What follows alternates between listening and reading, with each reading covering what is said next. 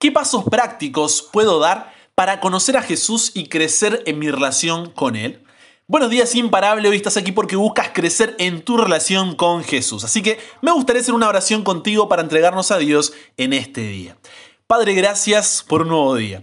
Que hoy podamos aprender a conocerte por medio de tu palabra y hablar contigo por medio de la oración. Guíanos en el tema, por favor. En el nombre de Jesús oramos. Amén.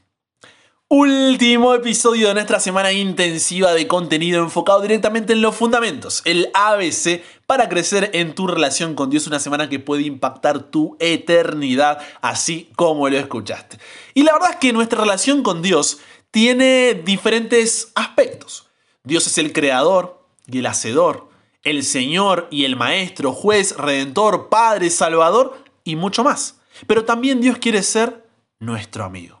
Y para conocer a alguien necesitamos pasar tiempo con esa persona.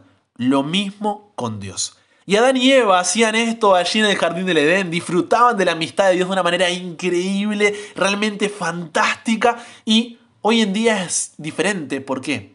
Porque el pecado hizo que estemos separados de Dios. Entonces no tenemos ese contacto físico, ese cara a cara con Dios como era en la creación. Sin embargo, hoy podemos conocer a Dios a través de su revelación, que es la lectura de la Biblia y la oración. ¿Cómo hacemos esto? Comencemos con la lectura de la Biblia. Necesitas entender, en primer lugar, que la Biblia es la revelación de Dios. ¿Qué significa revelar? Algo que estaba cubierto ahora es descubierto. Entonces, la Biblia no es una lista de qué cosas son correctas y qué cosas son incorrectas. En la Biblia podemos ver a Dios en la historia desde que nos creó hasta la segunda venida. Muchas veces me mandan mensajes, ¿no? Brian, ¿se puede hacer esto? Brian, ¿se puede hacer lo otro? Brian, Dios, déjase. No, no se trata de qué puedo hacer y qué no puedo hacer, sino de qué me acerca a Dios y qué me separa de Él.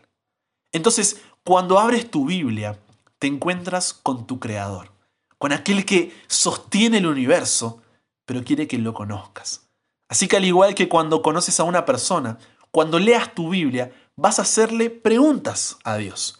¿Qué preguntas puedes hacer? Te voy a dar cinco preguntas. Primero, cuando tengas ese pasaje que vas a leer, pregúntate, ¿qué dice este pasaje acerca de Dios? Segunda pregunta, ¿cómo me identifico con este pasaje? O sea, ¿qué dice acerca de mí?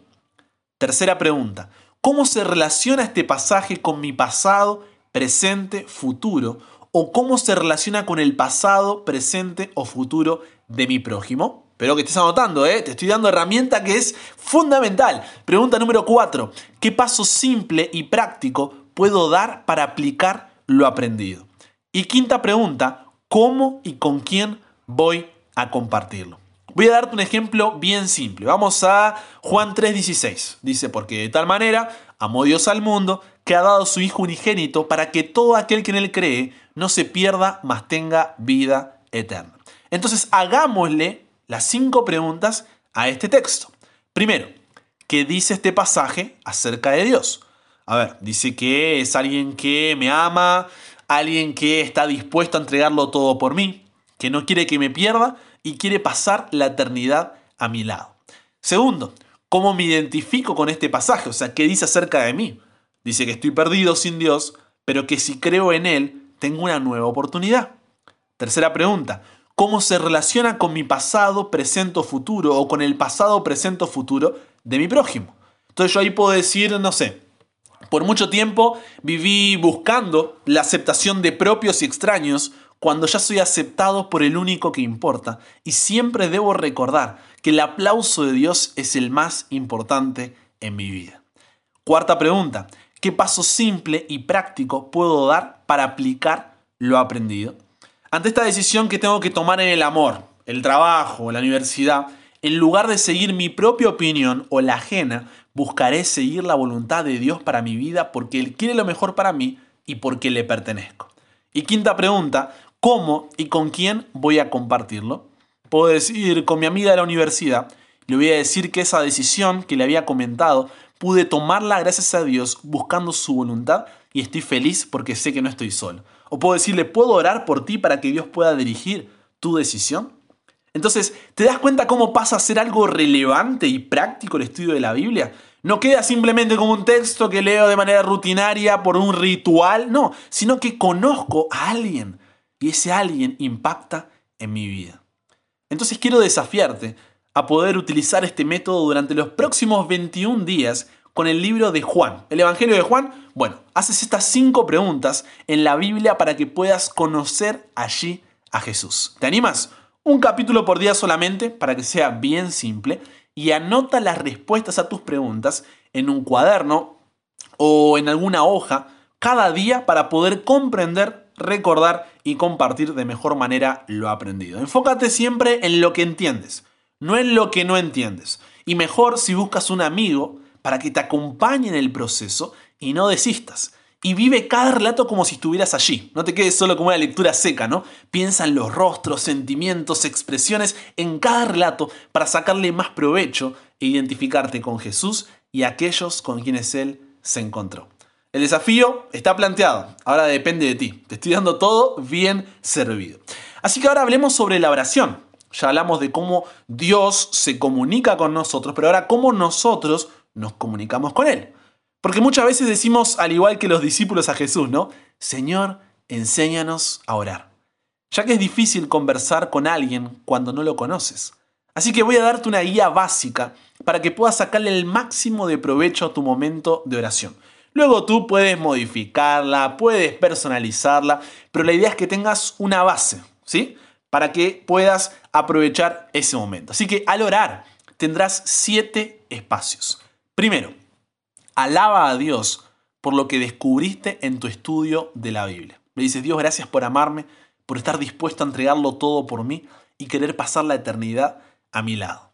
En segundo lugar, agradecele por lo que te ha dado en ese día.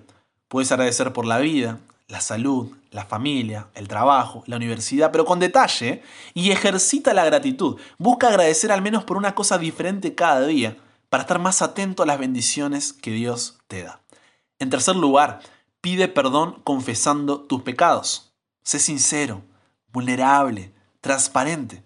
Dile, Padre, te he fallado porque me entregué al temor, la confusión o el orgullo en lugar de ti. Y cuéntale por qué lo hiciste, cómo te sentiste.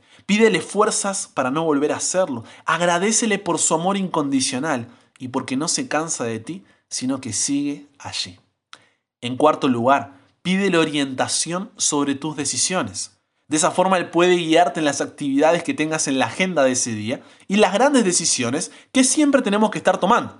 De manera que siempre busquemos su voluntad antes que la nuestra. Quinto, intercede por otras personas. Cada día puedes interceder por un grupo diferente de personas o diferentes motivos para que Dios también pueda orar en esos corazones. Sexto, Cuéntale sobre tus sentimientos. Ábrele tu corazón como un amigo y cuéntale exactamente cómo te sientes, tus temores, tus sueños, tus anhelos, tus dudas, todo. Y séptimo y último, reconoce que quieres que su voluntad sea una realidad en tu vida. De esta forma podrás comenzar a practicar tus momentos de oración. Recuerda, esto no es una regla, es una guía para poder ayudarte en esos primeros pasos. Después, lo mejor es que aparte de los momentos que separes para orar, cada momento del día estés conversando con Él y haciéndolo parte de lo que haces. Porque Él no quiere ser solo una cita en tu agenda, quiere ser incluido en cada actividad, cada conversación, cada problema y cada pensamiento. Habla con Él mientras conduces, estudias, compras, trabajas o realizas cualquier otra tarea cotidiana. Porque no se trata de un evento, sino de una actitud de adoración ininterrumpida, una actitud de entrega ininterrumpida. Al principio por ahí necesitarás crear recordatorios para poder traer regularmente a la memoria el pensamiento de que Dios está a tu lado en ese momento. Pero puedes también colocar notas visuales pegadas en tu casa o alarmas en tu celular. Escucha podcasts como este, predicaciones, alabanzas, filtra las cuentas que sigues en las redes sociales, vive en su presencia.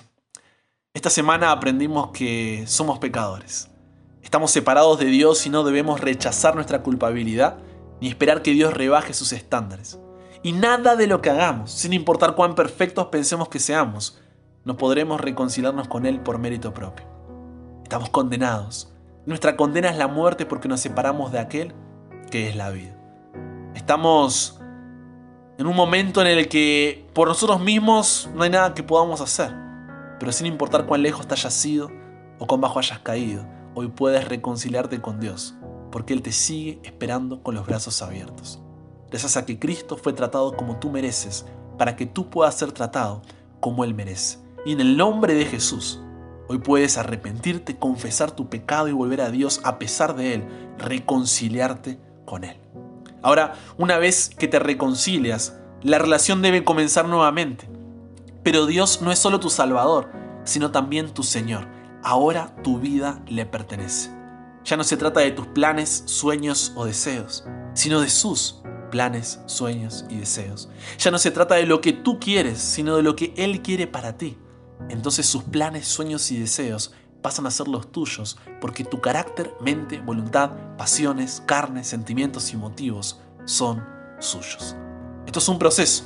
A largo plazo, paciencia. A corto plazo, perseverancia. Pero no lo haces para ganarte su amor, sino porque eres amado por Dios. Y es su amor el que cambia, transforma y renueva tu vida por completo, porque buscas su voluntad sobre la tuya, te entregas por completo. De esa manera volvemos a cómo era todo en el principio, donde fuimos creados por Dios y para Dios. Y cuando, cuando entendamos eso, la vida comenzará a tener sentido, ya que solo cuando tenemos una relación con Dios encontramos nuestro origen, identidad, sentido, propósito, significado y destino. Esta entrega muchas veces será difícil debido a nuestro temor, confusión y orgullo. Pero al ver el amor de Dios, al descubrir que nuestra personalidad se potencia en Él y que nunca podremos llegar a ser como Él, podemos experimentar la paz que solo Él puede dar, ser libres y vivir con su poder para así tener la victoria. El problema es que muchas veces no nos entregamos porque no confiamos y no confiamos porque no lo conocemos. Pero hoy pudiste aprender las cinco preguntas para poder aprovechar tu encuentro con Dios cada día, leer la Biblia y los siete pasos que guiarán tu conversación con Él y el llamado a no hacer de Dios solo una cita más en la agenda, sino una actitud ininterrumpida de adoración a través de la entrega. De corazón realmente espero que esta semana haya sido de bendición para tu vida como lo fue para mí. Estuve orando y mucho por ti cada día porque si lograste ir entendiendo y decidiste aplicar los temas que vimos cada día, esta semana puede impactar tu eternidad. Así que guarda los episodios para escucharlos una y otra vez cuando lo necesites y compártelo con ese grupo de tu familia, amigos o iglesia para que podamos seguir creciendo en nuestra relación con Dios y surja en nosotros el deseo de encontrarnos nuevamente con Él para fundirnos en un abrazo eterno, siendo vecinos en el cielo. Oramos. Padre, qué semana bendecida que nos has dado. Que podamos recordar que, como dice tu palabra, el mundo pasa y sus deseos pero queremos hacer tu voluntad que es eterna. Gracias por cada tema, cada palabra que nos has hablado. te pido que ahora podamos nosotros responder a tu llamado, abrirte la puerta de nuestra vida y dejar que llenes cada área de nuestro ser con tu presencia para que podamos impactar en cada lugar donde estemos. Familia, amistades, universidad, trabajo, en todo lugar podamos ser luz porque somos reconciliados contigo y tener así el deseo de encontrarnos para poder vivir contigo toda la eternidad. Nos entregamos a ti, Dios. Cámbianos, renuévanos, transfórmanos, somos tuyos. En el nombre de Jesús oramos. Amén.